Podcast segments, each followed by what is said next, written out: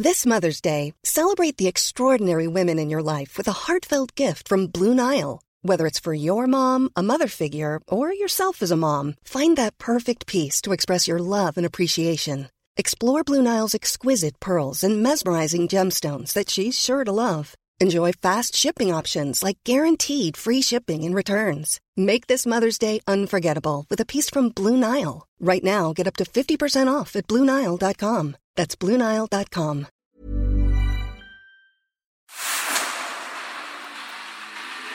El dedo en la llaga. Había una vez un mundo en el que nadie creía. Un país de historias inexplicables. Una nación con personajes asombrosos.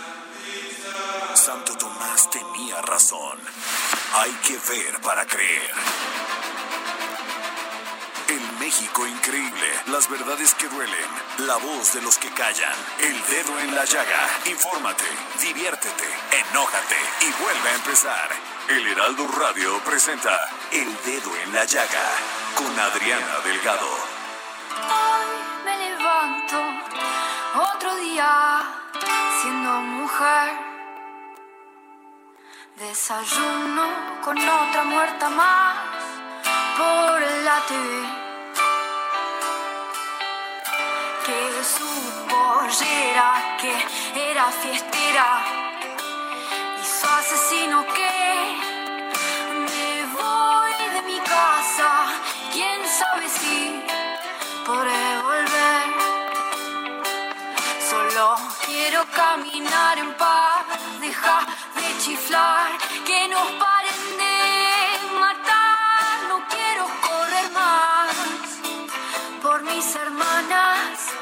luchar. Porque viva no quiero libre sin miedo. Así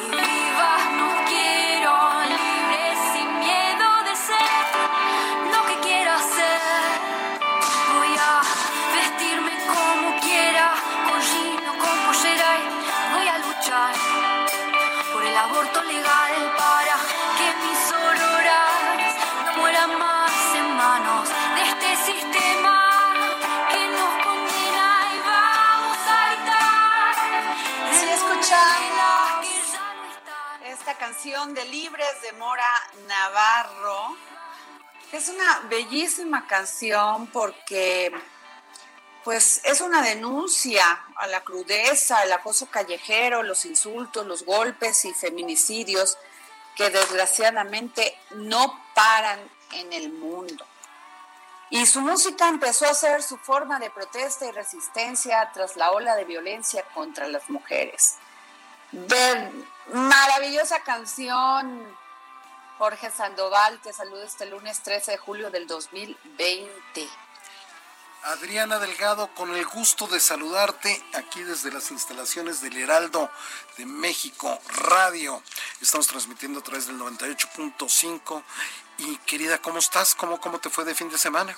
Muy, muy bien, Jorge, pues muy bien, echándole ganas, empezando esta semana con mucho ánimo, con mucha emoción, con mucha pasión, muy preocupada porque fíjate que eh, yo era de las personas que, y sigo siendo, porque nunca se va eso, de fe y esperanza de que esta pandemia con el tiempo iban, pues iba a bajar, pero por los números, por los números que nos dan una el gobierno federal y por los números que nos dan los gobiernos estatales, primero es muy grave no tener números porque si no puedes medir, no puedes este, tomar decisiones y políticas públicas para cambiar el escenario.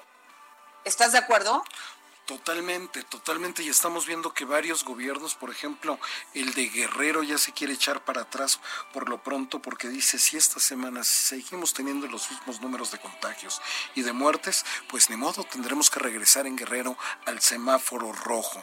Y ya rebasando la cifra de los 35 mil muertos, Adriana, esto se está poniendo de horror y sobre todo lo que está diciendo la Organización Mundial de la Salud también al respecto. Y aquí se encuentra ya la jefa Merlos. Andrea Merlos. Jefa Merlos, ¿cómo estás? Hola. saludarte, querida jefa Merlos. Hola, Adri, Jorge, auditorio, ¿cómo están todos? ¿Cómo estás, Adri, querida? Muy bien, Andrea, echándole muchas ganas, saliendo adelante y pues solamente así hay que vivir y hacerle frente a todos los a todas las cosas que nos que nos este pues nos vienen y yo como la canción de Ana Torroja, siempre pienso que tras la oscuridad hay un cielo azul. Sí, fíjate Adri que mi madre a mí siempre me inculcó una frase de vida que la, la llevo mucho en mi día a día que dice que de repente hay que hacer como un, como un balón o como una pelota, ¿no? Que entre más fuerte te avientan, más alto rebotas. Y a veces hay circunstancias que, que parece que nos dan un golpe espantoso, pero al final no sabes qué tanto va a ser un impulso para algo nuevo en tu vida. Así es, Andrea. Pues bueno, y me da mucho Perdón, sí, Jorge, por favor. No, no, no, para que se comuniquen contigo todos tus radioescuchas del dedo en la llaga. El, Twitter de Adriana Delgado es arroba Adri Delgado Ruiz, arroba Adri Delgado Ruiz, es la misma cuenta que tiene de Instagram. Y si le quiere mandar un mensaje de voz o de texto, se puede comunicar al 55 25 44 33 34 o al 55 25 02 21 04. Bueno, y con este tema de que estamos hablando, jefa Merlos, Jorge Sandoval, estoy viendo, fíjense, para empezar en tema, un tuit que subió esta mañana a Sergio Sarmiento, que le mandamos un gran saludo, un gran periodista junto con Lupita aquí en los, en los espacios del Heraldo. Y dice, fíjate, dice, ¿se acuerdan y es coronavirus COVID-19. No es una situación de emergencia. Esto es un tríptico que sacó la Secretaría de Salud del Gobierno de México hace seis meses y donde decía no hay necesidad de cancelar eventos masivos, actividades laborales ni escolares. Tampoco hay que hacer compras de pánico. Sigue tus actividades normales, pero refuerza las medidas de prevención. Recuerda, la enfermedad causada por el coronavirus COVID-19 no es grave. Si te cuidas tú, nos cuidamos todos. ¿Qué te parece, jefa Merlo? Ha sido un ir, y venir de declaraciones, de políticas públicas, que la verdad es que ya nos acostumbramos a que nos confundan permanentemente, Adri. Y además esto ha crecido a nivel que no sé si vieron la conferencia de de cada día de López Gatel de las 7 de la noche, el fin de semana explotó contra los medios, ¿no? Ya se sumó a este tema de ustedes son los responsables, básicamente dijo que hacemos todo de mala leche, que comparamos todo mal y que por eso ellos ya modificaron su esquema de datos de defunciones, de casos sospechosos, también de, de casos positivos. En las conferencias la verdad es que es, es también muy complicado de repente cacharles el modo de cómo presentan las cifras pero a esto se suma Adri que lo que han logrado, que ellos mismos lo echan para atrás, lograron un personaje tan dinámico como Susana Distancia y de repente ya está cancelada Susana Distancia, ¿no? Y ahora inventan la nueva normalidad, no, no, la nueva normalidad, así como la están entendiendo, tampoco. Y luego crean el semáforo Adri y este fin de semana dicen, no, siempre llega el semáforo, ya no, porque los estados hacen lo que quieren, porque los gobernadores unos sí acatan, otros no acatan, y en los hechos Ayer con el informe de fin de semana de domingo, pues ya nos convertimos oficialmente en el cuarto país con más muertes por COVID-19 en todo el mundo. Y el presidente López Obrador, ¿qué dijo en la mañana? Que era casi casi una bajeza que, lo compara, que nos comparábamos con países con mucho menos eh, población. Sí, nada más que el ranking es el ranking, ¿no? Este, Italia, pues Francia, España. Son números. Claro. No puedes estar este, pues son los números, lo que no es medible, pues no se puede cambiar. Claro, y lo que no es medible es lo que él argumenta como vamos bien, no, vamos bien según quién, ¿no? Ahí es donde no es medible porque el ranking mundial, que es un ranking muy triste de fallecimientos, dice que México es el cuarto país ahorita con más muertos. ¿Quién, ¿Quiénes están arriba de nosotros, Adri? Reino Unido, Estados Unidos y Brasil, que sí, su población es mucho más grande, pero la población de China es gigante, Adri, y lo contuvieron, ¿eh? La India. La India. La India. Oye, pero además he visto al subsecretario López Gatel preocupado, ¿eh? Porque además, incluso él dijo, estamos en un esquema de preocupación. O sea, ¿cómo quiere que lo entendamos? que nos echemos a reír y que digamos, pues, pues no, o sea, sí, vamos, tenemos que seguir viviendo, Andrea, tendremos que seguir haciéndole frente a esta pandemia, tendremos que regresar a nuestra vida, pero creo que algo no está funcionando y, y esto es muy, es importante decirlos porque no es una crítica, nosotros nos dedicamos a dar los números tal cual se presentan y además son sus números, no son los nuestros. Nosotros no somos doctores, no, nosotros no llevamos estadísticas, nosotros finalmente repetimos lo que ellos dicen. Y, y quiero pedirte, jefa Merlos, Jorge Sandoval, que por favor recibamos, este, yo le agradezco mucho al presidente municipal de Nezahualcóyotl, Juan Hugo de la Rosa, porque es muy importante. Este es uno de los municipios que pues le ha tocado duro y le ha tocado feo esto de la pandemia del COVID-19. ¿Está, ¿Está en la línea ya, Jorge? Ya se encuentra el alcalde Juan Hugo de la Rosa, presidente municipal de Nezahualcóyotl, sin partido, en la línea. Muy buenas tardes, alcalde. Gracias por recibirnos la llamada al dedo en la llaga, Adriana Delgado, a la jefa Andrea Merlos, nuestra directora editorial, y a Jorge Sandoval. Y pues yo empezaría, ¿cómo está? ¿Cómo le va? Eh, sabemos que han crecido los casos en Zahualcoyot. ¿Es así? ¿Cómo le está usted haciendo para, pues, frenar esto? Efectivamente, como decías, Adriana, eh, Nezahualcóyotl ha sido uno de los municipios eh, que ha salido más afectado por esta pandemia.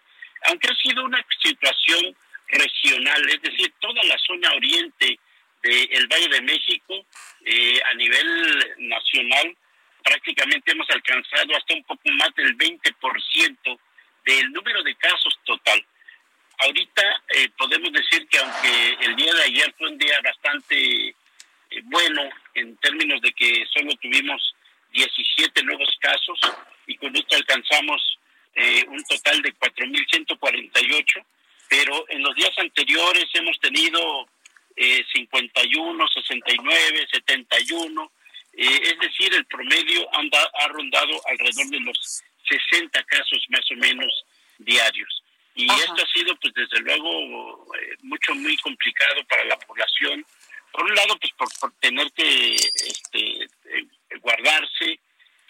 por el otro lado, por todas las afectaciones que esto nos ha traído en la parte económica, que ha sido ya de verdad bastante grave, eh, dado que la población de Nesa subsiste prácticamente a partir de todas las miles de microempresas que aquí tenemos instaladas, que son alrededor de 50.400 microempresas que son las que nos proporcionan el empleo y que son las que más han sido eh, pues golpeadas con esta pandemia.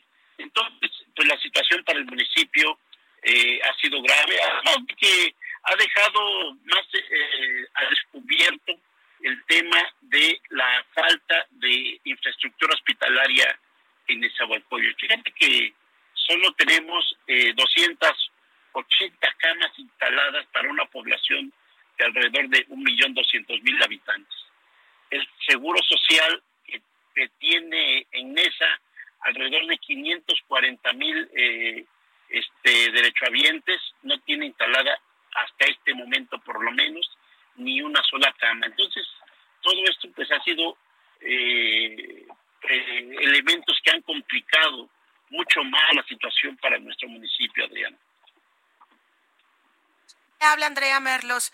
Yo le quiero preguntar dos, dos asuntos como muy técnicos. Uno, efectivamente la, la, toda la infraestructura hospitalaria en, en, en todo el sector de NESA es, es, digamos que muy, muy bajita, pero ¿Cuál es la negociación que hay con el gobierno del estado o incluso con el gobierno estatal para poder dar atención a, toda, a todos los enfermos? Y dos, eh, ¿A, qué atribuye usted el tema de los altos contagios? Porque sí nos platicaba de un tema poblacional muy alto, sí, pero también la alcaldía tiene zonas de mucha pobreza, tiene zonas de hacinamiento, que es, este es un fenómeno también que a México le ha pegado mucho. No hay manera de mantener la sana distancia con espacios tan pequeños de vivienda y familias tan grandes, ¿no? Con este tema de la informalidad, ¿qué ha visto usted en el municipio? Bueno, desde luego que son temas que nos agravan la situación. Eh, por un lado, la, bien dices el tema del hacinamiento. No tenemos por qué decir eh, lo contrario, es decir, eh, tenemos nosotros un, una cantidad de población enorme, es decir, una concentración terrible en un millón, de un millón doscientas mil personas vivimos en 64 kilómetros cuadrados. Esto, desde luego, nos da que nuestro eh, eh, que vivimos alrededor de 17.500 personas por cada kilómetro cuadrado. Entonces esto es un factor agravante, además de la conurbación eh, que tenemos y sobre todo la movilidad tan grande que existe de personas entre el municipio de Nezahualcóyotl y las diferentes alcaldías de la Ciudad de México, particularmente las vecinas, Iztapalapa, Iztacalco, Venustiano Carranza y Gustavo Amadero. Y esto, por supuesto, que eh, para estas condiciones de la pandemia, pues se genera eh, o se convierte más bien en un eh, factor de riesgo. Y, y, desde luego la situación de, de, de, que no tengamos aquí la posibilidad de acceder tan fácilmente a hospitales es más, fíjate que la mayor parte de la población del municipio se atiende en la Ciudad de México. El grueso de, de, todas estas personas que han salido este, eh, infectadas, eh, pues eh, han, se han hospitalizado, han sido atendidas en la Ciudad de México y con esto pues nos deja ver pues mayor esta necesidad de, de infraestructura hospitalaria. ¿Y de quién ha recibido más apoyo, señor alcalde? ¿Del gobierno estatal o del gobierno federal? Porque definitivamente esto que nos dice que no hay camas, que no hay camas para enfermos de COVID es gravísimo. Claro, porque fíjate que más que la falta de camas en este momento, es, ha sido la falta de personal. Eh, eh, desgraciadamente con la eh, llegada de la pandemia también provocó que muchos médicos que estaban en, situación de riesgo, es decir, por la edad o por alguna como, se retiraron. incluso eh, hubo casos donde muchos renunciaron a su empleo ante la problemática que estamos viviendo. Entonces, los hospitales están trabajando con una cantidad mucho, muy reducida de médicos y enfermeras y, y y por eso ni siquiera pueden trabajar a toda su capacidad instalada que tienen. Entonces ahí, ahí hay un, problema serio. Eh, pues eh, ¿Quién es responsabilidad? de, manera coordinada. ¿Alcalde? sí. ¿Y eso de quién es responsabilidad? Que no esté al 100% de personal médico, este, ¿es del IMSS, del ISTE, del, municipio, del Estado? ¿De quién? Es responsabilidad del gobierno del Estado, aunque son hospitales de los llamados hoy INSABI, eh, pero como el INSABI estaba o está todavía en un proceso de, de aplicación, es decir, no está al 100%, hasta este momento sigue siendo responsabilidad de las autoridades estatales. Hemos insistido mucho en esta parte. Eh, si bien es cierto que decía, nos hemos esforzado en tratar de trabajar de manera coordinada tanto con el gobierno del estado con el gobierno federal, pues cada quien ha hecho sus esfuerzos, pero creo que todavía ha hecho falta mucha coordinación como para poder atender de manera más eficiente la problemática. Nosotros, en lo particular, los gobiernos locales de la región, alcaldes, alcaldesas y presidentes municipales y presidentas, hemos incluso incursionado en un sistema de coordinación directa que nos ha servido mucho para poder homologar nuestras políticas, para poder ayudarnos entre nosotros, pero creo que eh, coordinación tanto con el gobierno estatal eh, del Estado de México como también con el gobierno federal, donde creo que todavía se podría hacer mucho más cosas para poder atender adecuadamente los hospitales y lograr que menos personas eh, pues lleguen a, al, fatal desenlace. Eh, este, estamos hablando con Juan Hugo de la Rosa, presidente municipal de Nezahualcóyotl. Entonces, eh, alcalde, ¿podríamos decir que Nezahualcóyotl no tiene controlado todavía la pandemia del COVID-19? No podemos decir que está controlado. Tenemos datos muy alentadores, como es el hecho de que el, día de ayer hayamos tenido solo 17 nuevos tenemos datos alentadores como el hecho de que tengamos 229 casos solamente. Eh, también el número de defunciones eh, se haya eh, reducido, es decir, que no se haya disparado de manera tan grave. El día de ayer solamente fueron cuatro, cinco, eh, cuatro. En fin, sí hay una reducción importante, pero lo que, pero no podemos hablar de ninguna manera de que ya no tenemos eh, eh, ninguna eh, ningún problema, que ya hemos contado esto. Creo que hoy es cuando más esfuerzo tenemos que hacer y sobre todo en, lo que es la autoprotección. o sea que el semáforo naranja nomás no en Nezahualcóyotl. No, estamos en semáforo rojo. todo el Estado de México se mantiene en semáforo rojo Además que se dieron unas eh, eh, determinaciones en el sentido de que se empezara eh, la mayor parte de los comercios. Es desde luego que nos está generando muchos problemas, porque como es una determinación estatal, entonces la mayor parte de los negocios están ya empezando a funcionar. Y esto está generando mucho más riesgos. insisto que hoy tenemos que poner mayor atención de la autoprotección.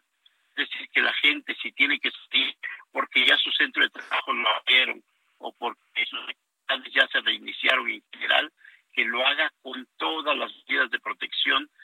Eh, hemos hecho el pasado viernes una reunión con la Secretaría de Estado de México precisamente para pedirles que hagamos un mayor esfuerzo en el tema del transporte público de pasajeros porque el transporte público de pasajeros se puede convertir en un gran, gran riesgo, porque hoy la población está ya utilizando eh, en un porcentaje muy elevado.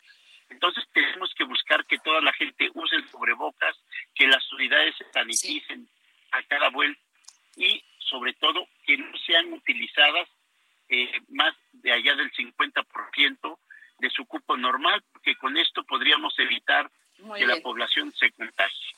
Muchas gracias, eh, presidente municipal de Nezahualcóyotl, Juan Hugo de la Rosa. Gracias por tomarnos la llamada para el dedo en la llaga. Le agradecemos muchísimo. Al contrario, gracias a, este, a ustedes, Adriana, gracias este, a todos ustedes por la, la llamada. Pues ahí está jefa Merlos y Jorge Sandoval. O sea, definitivamente pues no se ha controlado nada. No, por el contrario, Adri también así como Nesa tiene este problema que por eso eh, le decíamos al alcalde con una situación sí de rezago y de pobreza que nadie puede negar. pero es uno de los municipios más importantes del país, tanto por su densidad como por el movimiento comercial y económico que genera. Y, y por, el, por la cercanía también con la ciudad. Pero a esto también le sumamos, Adri, que eh, ayer también la jefa de gobierno, Claudia Sheinbaum, anunció que van a poner ojo a 34 colonias de la Ciudad de México, Adri, 34 colonias que concentran el 20% de los contagios y los fallecimientos por COVID en toda la ciudad. ¿Y qué pasa ahí? O sea, la pregunta es, hay de todas las delegaciones, a excepción de la Benito Juárez, que sí o sí no es comercial, Adri, pero la Benito Juárez se ha mantenido al tanto porque no permite abrir puestos, este, digamos que de, de, comida y mantiene todo cerrado. La Cuauhtémoc tiene menos con todo y que la Cuauhtémoc tiene un caos evidente, nada más hay que pasar por el centro y la Alameda y todo esto, ¿no? Pero la otra, Adri, que hemos platicado es que la responsabilidad es nuestra porque si tenemos autoridades Ahora, el que van y vienen, completo después del corte, mi querida Andrea Merlos. Pues, vamos a un corte y regresamos aquí al dedo en la llaga. Gracias.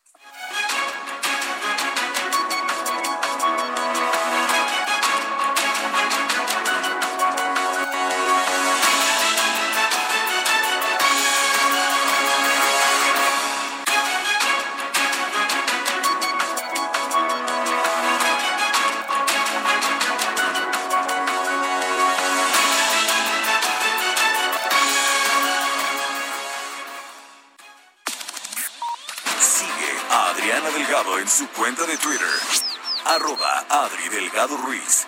Además, te invitamos a enviar tus opiniones y comentarios en texto o por mensaje de audio a través de WhatsApp al 55 2544 3334.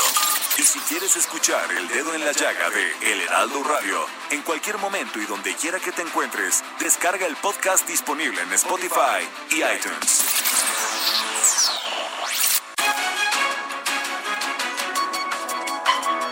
Regresamos aquí al dedo en la llaga y estamos en el comentario de la jefa Merlos sobre este tema de, de estas colonias que pues van a estar en, en estrecha y muy directa vigilancia porque son las que tienen más incremento de casos de contagio del COVID, jefa Merlos. Adri, pues de las cosas que anunciaron para estas colonias va a ser el cierre total de tianguis y de comercio informal y de vía pública. Van a darles microcréditos de 10 mil pesos por el cierre de los negocios, este, porque pues sí o sí tienen que cerrar y también hay, hay sensibilidad de parte del gobierno de entender que necesitan literal que comer, Adri, ¿no?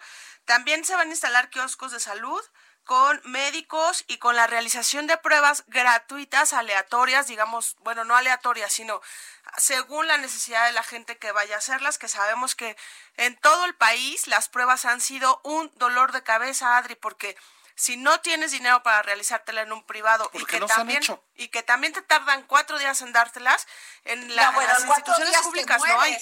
¿Cómo? En cuatro días la gente se, mu- se ha muerto en ocho horas. Sí, por supuesto. Y la verdad es que con todo y que vayas a, a los mejores laboratorios privados, no lo logras, ¿no? Entonces, pues me- no hablemos de la gente que no tiene recursos para hacerse la prueba y que muchas veces en las instituciones de salud públicas no les hacen la prueba, Adri, ¿no?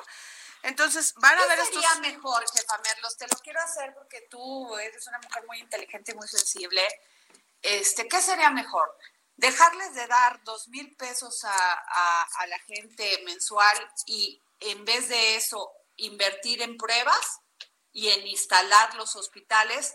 Digo, estoy hablando así al aire, Sí, sí. pero yo creo que ahorita lo que importa es preservar la salud, Claro. porque sin salud, Andrea, no tienes nada. No tenemos Y nada. esos dos mil no te sirven para nada si no tienes salud. No, y no te sirven para nada en un momento que lo hemos hablado en este espacio, que también todo está más caro que nunca. Y si tú piensas que puede hacer una familia con dos mil pesos, puede hacer muy poco, Adri. Y también para eso tiene que recurrir a- también al comercio informal, ¿no? También, también digamos que a los puestitos donde les venden este comida muy barata y es un círculo vicioso de la gente que no tiene recursos y que a veces los que este, digamos que afortunadamente sí tenemos, no lo volteamos a ver con tanta sensibilidad. Y a esto le sumas, Adri, lo que comentábamos también con el alcalde, el hacinamiento. Hoy publicamos en nuestra versión impresa del Heraldo de México un especial sobre los estados que tienen familias enteras contagiadas, Adri, porque no hay manera de mantener la sana distancia en tu casa, porque Pues creo en un no, cuarto si viven viven en- cuatro. Claro, si viven de tres por tres en las casas. ¿Cuánto mide una casa del Infonavit? Y además que no tienen ni servicios. Hay casas de 45 metros Fíjate, cuadrados. más, a ver, dime dónde vas a tener este áreas de espacio para que no te no te no te mantengas la sana distancia. No. O sea, creo que no estamos viendo la realidad de Sí, este país. así es. O sea, la gente se sube a un camión, Andrea, porque se tiene que subir para ir a trabajar. Claro.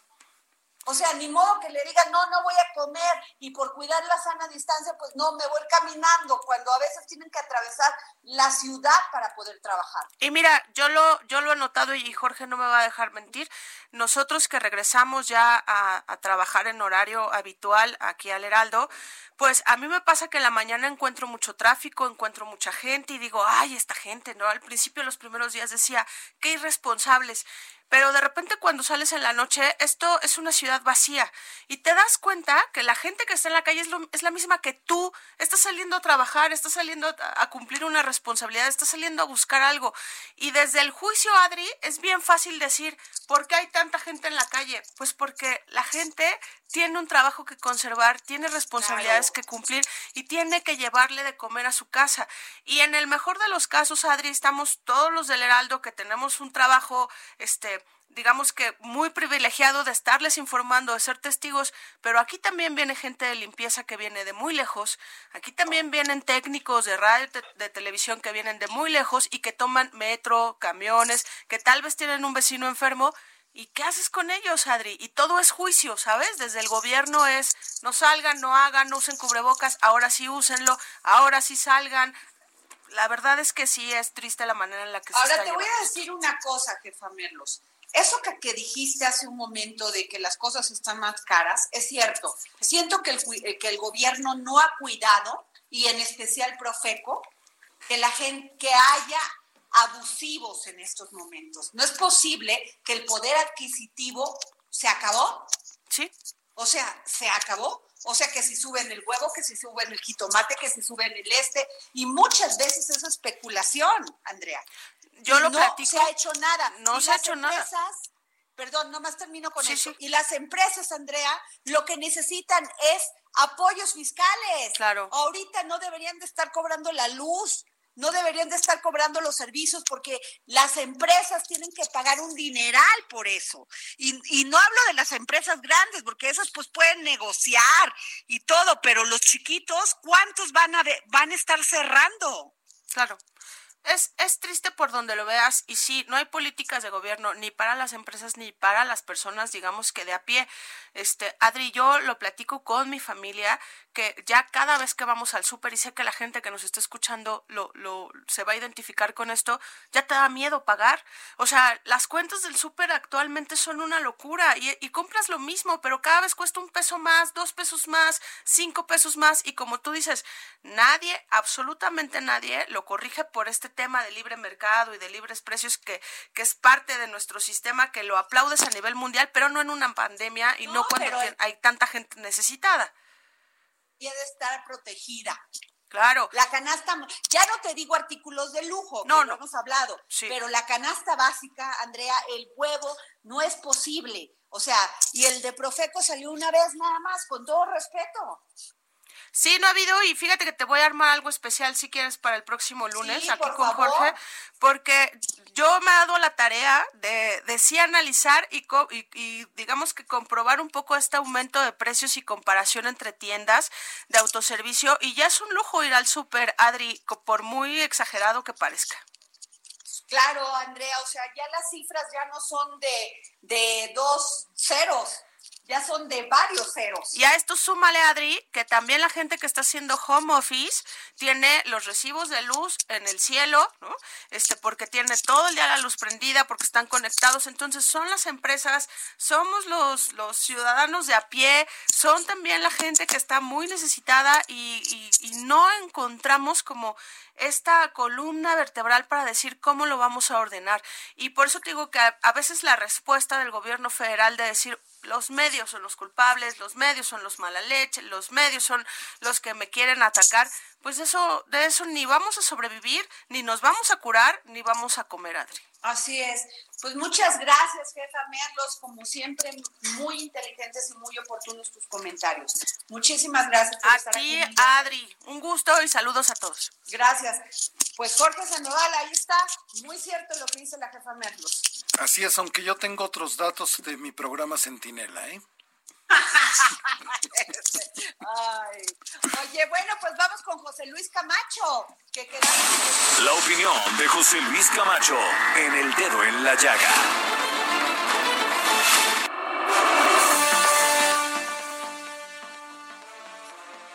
José Luis, querido. Adrianita, muy buenas tardes. Lo prometido es de es, se cumple y además no permití que el señor Jorge Sandoval hiciera bullying de nuestro espacio y de nuestro amor, mi querido José Luis. Te lo agradezco mucho y por eso me da mucho gusto estar el lunes aquí en el dedo en la llaga. Y bueno, pues con un tema tan actual, tan interesante como el que estaban comentando acerca de pues todas las consecuencias que está trayendo trayendo ahorita para nuestro país pues eh, la pandemia. Yo había cuidado contigo de comentar una cosa que es por demás importante que se relaciona. Fue el viaje del presidente López Obrador de Estados Unidos, que entre su tema principal trajo la puesta en marcha del Tratado de Libre Comercio entre México, Estados Unidos y Canadá. Con eso se van a reactivar, Adriana, cadenas productivas del sector primario como los aguacateros, del sector eh, secundario como las cadenas productivas de partes de automóviles y como del sector terciario, que era lo que estábamos viendo ahorita, como es el comercio, los servicios y todos los demás insumos que ahorita la gente está requiriendo de una manera por demás urgente ante la pandemia que estamos sufriendo. Yo quiero Así es, José Luis, pero aunado a esto, José Luis, otra cosa que es terrible y que se nos va de la, de, del punto es la inseguridad que están sufriendo muchos estados. O sea, porque ahorita estamos preocupados por la pandemia, salir de la crisis económica, pero las crisis económicas generalmente, José Luis, ahí están los datos de todas las crisis económicas, genera mucha pobreza y al, yo no digo que sea justificación, eso no es justificación a mí, ni más aquí donde ha crecido tanto la violencia, es que la gente, pues al no comer, es muy, muy sensible y muy susceptible de enredarse en temas de delincuencia. Desgraciadamente, esa es una consecuencia, Adriana. Cuando tú ves a la gente sin posibilidad de adquirir sus insumos básicos para mantener a la familia y que además no tiene manera con un trabajo estable de conseguirlos, se involucra fácilmente en el tema de la violencia. Y va desde la extorsión hasta el robo con violencia. Yo creo que ese es un punto en el que se debe poner especial atención. Acá en Guanajuato, Adriana, estamos viviendo una escalada de violencia terrible. Somos el primer estado en homicidios dolosos.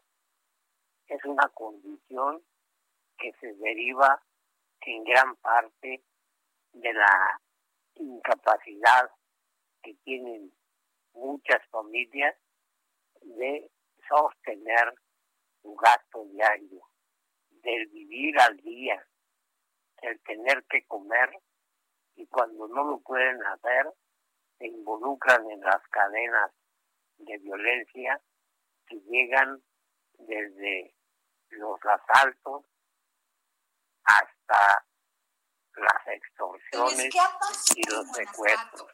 ¿Por qué creció tanto la violencia en Guanajuato? Pues mira, en Guanajuato la violencia inició con una lucha entre dos cárteles. Uno el cártel de Santa Rosa de Lima, que surgió aquí como guachicolero, y luego la incursión del cártel Jalisco Nueva Generación. Pero después de eso, ya ha pasado a lo que estamos comentando, que la violencia no solamente es un pleito entre dos cárteles, sino la violencia es una manifestación de impotencia de la sociedad por tener que comer por, como ellos dicen, nosotros vivimos al día. Y si no nos dejan trabajar, si no tenemos las condiciones para mantenernos, pues nos vamos a la extorsión, nos vamos al robo con violencia, al robo de casas. Que no es justificación, pero no es justificación, o sea, no es justificación dañar al prójimo o al de enfrente para tú salir adelante, o sea, es, es lo más terrible de una barbaridad. Desde luego que no es una justificación, pero es una condición de vivir o morir, Diana. Pues sí. Aquí la situación es, a ver, ¿cómo vivo al día como me estaba acostumbrado a vivir, teniendo un puesto informal para vender comida, para vender eh, cualquier tipo de, de insumo y que de repente la vivencia te impida realizarlo. Lo único que te queda es sumarte a la delincuencia, incrementar la cadena y que el Estado, como lo estamos viendo ahorita, carreteras llenas de coches incendiados, secuestros, extorsiones, y aquí el, la mancuerna que forman el fiscal general Carlos Amarripa y el director de seguridad Álvaro Cabeza de Vaca tienen 11 años en el cargo y la cuestión de la delincuencia creciendo, creciendo, creciendo hasta llegar a los niveles en que se encuentra ahorita. Y al gobernador le es muy fácil decir, pues yo los apoyo porque esta es una situación de carácter nacional. Y le tira la bolita al le tira la bolita a la Fiscalía General, le tira la bolita a la Guardia Nacional, pero eso pues pudiera ser de tres años para acá, pero llevan 11 años estos señores, hicieron una operación escudo que costó 5 mil millones de pesos para poner cámaras, y pues han de ser cámaras que retratan los 15 años de sus familias, porque no retratan a los delincuentes que están asolando ventilado, Adriana. Es muy grave el asunto aquí y eso se reproduce a nivel nacional. ¿eh? Hay quienes Chihuahua, hay quienes Sinaloa, hay quienes Durango y en fin, podemos establecer un 50% de los estados de la República que padecen este problema. Pues José Luis, muy interesante lo que nos dices, qué terrible situación estamos viviendo, no solamente con la pandemia, sino con el tema de la inseguridad. Pero bueno, pues como dicen, hay que tener fe y esperanza. Muchísimas gracias, José Luis Camacho. Gracias por estar aquí en el dedo en la llaga. como siempre, es un placer escuchar a un periodista de, a un periodista de tu nivel y de tu calidad. Muchas gracias, Elena. Yo creo que ahorita solamente más peligroso que la delincuencia organizada es Jorge Sandoval que me Ay, ¿oíste, Jorge? Viniendo de ti, mi queridísimo José Luis, es un halago. Un saludo para todos y un gran abrazo para ti, Adrianita, especialmente por lo que tú ya sabes que te quiero mucho y que estoy contigo familiar y solidariamente. Gracias, querido José Luis. Yo también a ti. Oye, pues bueno, Jorge Sandoval, te llevaste tu raspón, ¿eh? ¿Eh? Eso te pasa por ser mala persona. Tienes razón. Voy, hoy voy a cambiar. Hoy, exacto, apréndete la canción. Exacto. Oye, y nos vamos con nuestro querido Bernardo Nomal, que bueno, ¿qué te puedo decir de Bernardo, Jorge? O sea, un gran, un gran empresario, un hombre de ideas, un hombre que sí sabe de la cultura, y que además pues es un hombre que invierte en, en, cultura aquí en México y además le da mucho trabajo, le da mucho trabajo a muchas personas. Efectivamente, para que existiera un Miguel Ángel, un Da Vinci, tenía que haber, tenían que existir unos Medici, ¿no? Por ejemplo. O, tenía que haber Bernardo Tobales. Exactamente, en nuestro tiempo y aquí en México. Qué mejor. Así es. Querido Bernardo, ¿cómo estás? Bernardo de Medici saludando a la audiencia nacional. Oye, no puedes decir que no te presentamos bonito, ¿eh? No, mi Jorge, yo te adoro. Yo no digo que seas mala persona, querido. No le hagas la barba, ¿eh, Bernardo? Porque luego se la cree. Luego se la cree. Se la cree y no lo soportas. Claro que no, pero es muy Ni su mujer, oye, ni su mujer, por eso su mujer dice el fin de semana, ay, ya, por favor, no le hagan creer más que no lo soporto el fin de semana. Un saludo especial a tu esposa, querido Jorge. Muchísimas gracias, mi querido. Para aguantarlo. Oye, qué bonitas risas, Adriana Delgado. Me encanta escucharte reír. qué bonito, qué bonito. Te quiero mucho. Yo también a ti, mi vida, pero a ver, cuéntanos. Mira, hoy más que nada es un call to action, una llamada a la acción. La verdad es que la columna de hoy la hice con toda la intención de apoyar a los museos del mundo, pero sobre todo a los de la Ciudad de México ante esta situación de la nueva normalidad.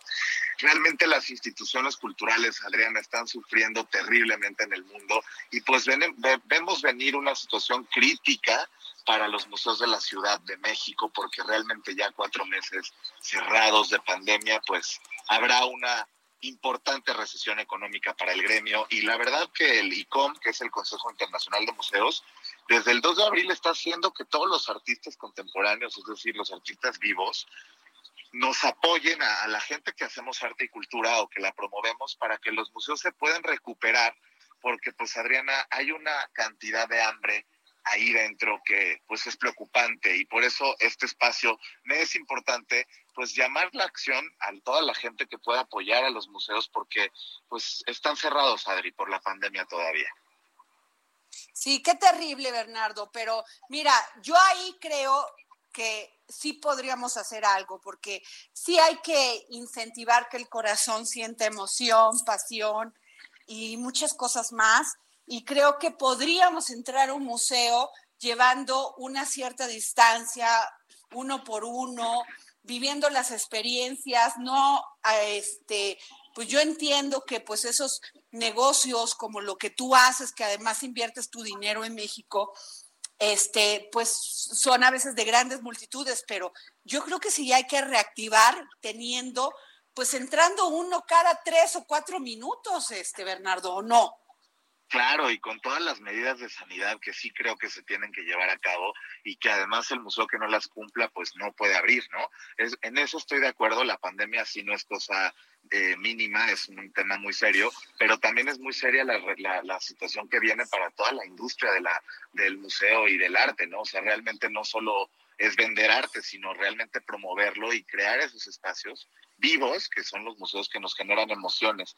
Y pues es importante seguir apoyando. Mira, yo he estado en contacto con muchos directores de museos privados que no son parte del INBA o del INA, porque en México pues hay tres formas de tener un museo, ¿no? Los que le pertenecen al Instituto Nacional de Bellas Artes, a los del Instituto Nacional de Antropología y los que son privados, es decir, gente que está como yo, como una exposición, la de Van Gogh Life, o por ejemplo el Museo de Frida y Diego, o el Museo de Frida como tal, ¿no? Que son museos, el MIDE, en, general museos que, que tienen su propio patrimonio y que son privados, ¿no? que están sufriendo muchísimo y que están haciendo y buscando donativos en todo el país para que no se mueran en la raya. Y pues yo por te eso, pido, Bernardo, yo te pido, Bernardo, que no desfallezcas. Quien no conozca a Bernardo, nomás le pueden seguir en su tweet, que no solamente es guapo, muy guapo, véanlo en su tweet, sino muy agradable, pero además lo que más o sea, lo más importante de él es ese espíritu, porque México y la gente de México se allegue a la cultura. Adriana, muchas gracias. La verdad es que eh, creo que la estética de, la cultura y la, importancia de, enriquecernos con el arte en un país como México, que somos uno de los cinco países pilares del arte y la cultura en el mundo, es muy relevante. O sea, me encantaría que más gente se despierte y diga, yo quiero dedicarme a promover el arte, quiero bailar ballet, quiero pues quiero estar ahí en ese mundo que es exquisito y lleno, lleno de talento. Es precioso, Adriana, no, no lo dejemos morir. No, Bernie, ¿cuál es tu, tu Twitter? Para que la gente te pueda ahorita ver qué guapo eres. Ay, Adri, gracias por la campaña de promoción a la soltería, pero bueno, ya estamos ocupados. Pero es arroba Bernoval, arroba Bernoval y en Instagram arroba Berninoval. Ay, muchas gracias. El de Jorge no lo doy. Ay, el de Jorge Sandoval no lo des, querida. Por seguridad personal. bueno, nos vamos y nos vemos mañana. ¿Quién es para seguir poniendo el dedo en la llaga y sigan las risas y sigan la emoción y la pasión?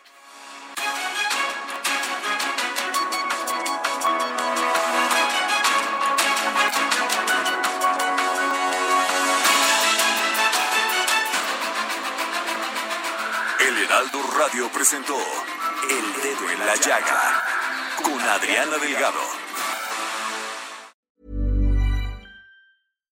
Hi, I'm Daniel, founder of Pretty Litter. Cats and cat owners deserve better than any old-fashioned litter. That's why I teamed up with scientists and veterinarians to create Pretty Litter. Its innovative crystal formula has superior odor control and weighs up to 80% less than clay litter. Pretty Litter even monitors health by changing colors to help detect early signs of potential illness. It's the world's smartest kitty litter. Go to prettylitter.com and use code ACAST for 20% off your first order and a free cat toy. Terms and conditions apply. See site for details.